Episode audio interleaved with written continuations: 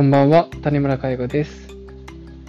このチャンネルは介護をなりわいとする介護職が放送するチャンネルとなっております。えー明日はホワイトデーということで、えーホワイトデー、ホワイトチョコを買ったんですけど、皆さん知ってますかリンドールの、あの、リンドールの丸いチョコレート。これが美味しいんですよね。もう、僕2年連続でホワイトデーで買ってるんですけど、もう、美味しくて、今、最近天王寺で、えっと、えーあれは何やろ、ミオの2階あたりにできたんですけど、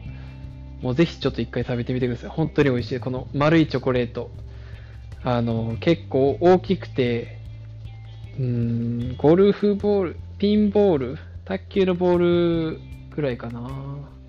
まあ、とりあえずちょっと大きめのボールで、もうチョコぎっしりって感じなんですけど、美味しいんですよ。で、このホワイトデー用で大量に買ったんですけど、一箱開けたいなという誘惑に駆られている谷村介護です。ということで、えー今回は、えーどんな資格を取って、どんなキャリアアップをするかというテーマでお話していきたいと思います。ということで、介護の資格っていろいろありますよね。これから介護と、えーしようとしている方は、えーまあ、介護福祉士ルートがいいよっていろんなところで言われて、まあ、まさにそのルートを絶対歩もうとされたりすると思うんですけど、まあ、それは正しいかなと思います。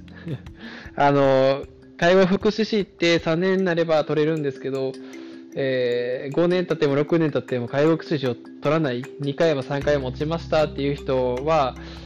ちょっとやっぱり、えー社内で昇進しにくいかなと思います。で、えっ、と、いろんな事業所で働いてて、あの、なんでこんなやり方なんて思うことってないですかね。まあ、もし働いてる働いてる方とかで、ここもうちょっとこうした方がいいんじゃないかなって。僕は結構不満、ふつふつ体の中で、あの、心の中でブワーってありながら、でもそれをこう言わずに、自分が所長、管理者になった時に絶対やらん。これは同じことは絶対にやらん。自分が管理者になった時に絶対もっといい事業所にしたろって、えー思って頑張ってました。なので、今の現現場で、えー今事業所に勤められてる方で、えー事業所の不満をふつふつと感じてて、それを愚痴のように言ってるだけじゃ、もうそれは、もうその一止まりで何も改善しない。なので、えーもし本当に不満で、なんでなんて思う気持ちが強ければ強いほど、えー頑張ってほしいですね。えーもう自分が管理者になっちゃってください。えーそのエネルギーが、え不安から、え起きてくるので、えーそのもう管理者になって、えーよくしちゃった方がいいと思うんですよ。で、そのためには、今の管理者に評価されないといけないし、会社に評価されないといけないので、えーそこの評価に有利になるのが資格なんですよ。なので、介護福祉士を持ってないと、えー管理者になれないってわけじゃないんですけど、なれないことの方が多いですね。なので、介護福祉士は取っておいた方がいいかなっていうのが僕の見解です。えー実際に僕は、えー管理者を選定を、えーまあ、選出するときは絶対介護福祉士持ってますね。えヘルパー2級だとか、初任者研修しか持ってませんって人をなかなか、えー管理者に持ってこれない。まあ、これは、あの、その人ができるできないじゃなくて、周囲の目ってのが、どうしてもやっぱり関係ないことないんですよ。あの、介護福祉士を持ってないヘルパー2級の管理者の言うことをそれだけで聞かないとかっていう人も、まあ中にはいてて、まあその人が悪いんですけど、その介護福祉士を持ってないから聞かないとか言ってる人がそもそもあの良くないんですけど、まあでもやっぱり100人とかおったら、そのうちの1人は、あ絶対そういう人がいてるんですよ。じゃあその人を、えー退職させたら、また別の人が1人増えたりするんで、もうこれは避けれないっていうところと、でやっぱり介護福祉士持ってると、えーその人員配置、えーがとっても楽なんですね。あの介護福祉士があると運営側からの話をすればあ加算が取れるっていうことがあるんですよ。例えばいろんなあのサービス体制強化加算とかって言われるものがあるんですけど、これはあの全スタッフの中の3割のあのスタッフが介護福祉士を持っている。まあ、つまり10人よれば3人が介護福祉士を持っていれば加算が取得できますよっていう、えー、ものがあったりします。だとか、えー、サービス提供責任者、サービス提供責任者っていうのが訪問介護で、えー、役職としてあるんですけど、これも回復が必要なことがあったり、まあ、実務者でもできるんですけど、やっぱり回復の方が良かったり、えー、デイリー言えば生活相談員。生活相談員になるためには、やっぱり、えー、回復が必要な要件の一つになったりします。なので、えー、そういうことも考えると、えー、介護福祉士は持っておいた方がいいですよねっていう話です。で、えー、介護福祉士を持ってると、えー、その後の、えー、キャリアっていうのもいろんな選択肢があります。えー、例えば、ケアマネ。え介護福祉士を持ってて5年働けば、えケアマネになることができるっていう。もうこれが王道ルートですよね。結構この、なんか、うん、あの中学校行って高校行って大学大学まで行きましょうみたいな。なんかそれぐらい介護の中では王道ルートであるんですけど、あの、案外知られてないんですけど、えー、回復取って、えー、まあ5年ぐらいすれば、えー、社会福祉士も受けれたりするんですよ。えー、回復取って5年すれば、もう一つは、えー、精神保健福祉士っていう資格も取れたりするんですよ。ケアマネだけじゃなくて、相談業務、その、えー、介護福祉取るまでに3年実務経験がいって、3年プラス、えー、5年、えー、うまくいけば、まあ、8年働けば、え、介護をしてれば、そういう、え、社会福祉士だったり、え、精神保健福祉士にもなれる、ケアマネにもなれる。っていうところで、えー、いろいろそこから選択肢が増えたりするんですよね。で、えっ、と、まあ、純粋に普通に、えー、回復取ってるだけ、取って何もしてなければ、あの、社会福祉士にも、えー、精神保健福祉士にもなれないんですけど、あの、生活相談員、デイでいう生活相談員や、えー、定期巡回随時訪問、えー、定期巡回随時訪問介護看護ととか、えっ、ー、と、まあ、夜間の訪問介護ですね、のオペレーター、を、えー、やってれば、えー、取れるという。この生活相談員とか、えー、オペレーター、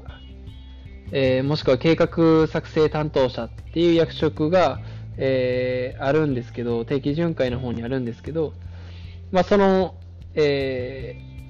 ー、人員配置、その役割で4年実務経験を積めば、えー、社会福祉士えー、になれるかもしれない。えー、精神保健福祉士になれるかもしれない。で、なれるかもしれないっていうのは、あ4年の実務経験と、えー、1年の、えー、学校に通う必要があるんですけど、4年と4年プラス1年の勉強で、えー、この2つ、社会福祉士と精神保健福祉士が受けれるんですけど、えー、かもしれないって言ったのは、これはまた受験になるからです。あの、介護福祉士が合格率6割、7割っていうのと同じように、社会福祉士、えー、精神保健福祉士も、え、受験があって、え、その受験に受からないと、え取れないっていうのがあるので、え確か精神保健福祉士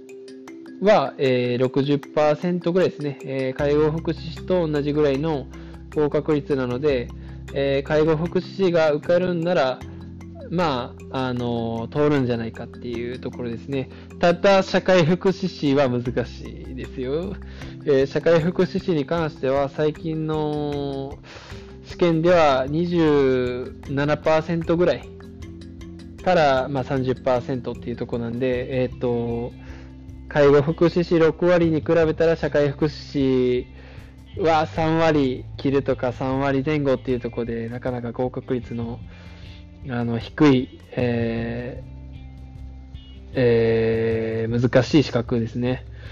で、この社会福祉士、精神保健福祉士を受け入れることで何ができるかというと、まあ、ソーシャルワーカーですね。えー、ソーシャルワーカーって何か、どこにいてるのかって言ったら、えー、地域包括支援センターとか、児童相談所とか児童養護施設とか、あとは、まあ、都道府県の福祉事務所とか、行政機関とか、あとは、まあ、病院ですね。病院にもソーシャルワーカーがいてたり、まあ、そういったところに、えー、ステップアップしていけるっていう、まあ、あのキャリアとして、えー、回復を取ることで、えー、その3つの、えー、キャリアこうルートが、えー、開けてくるよっていうことで、まあ、回復をやっぱり取った方がいいですよっていう。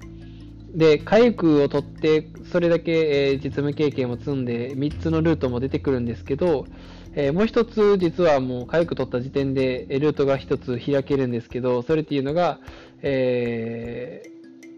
ー、福祉用具専門相談員ですね。福祉用具専門相談員になるには、福祉用具専門相談員のための研修を受けるのと、ま、もしくは回復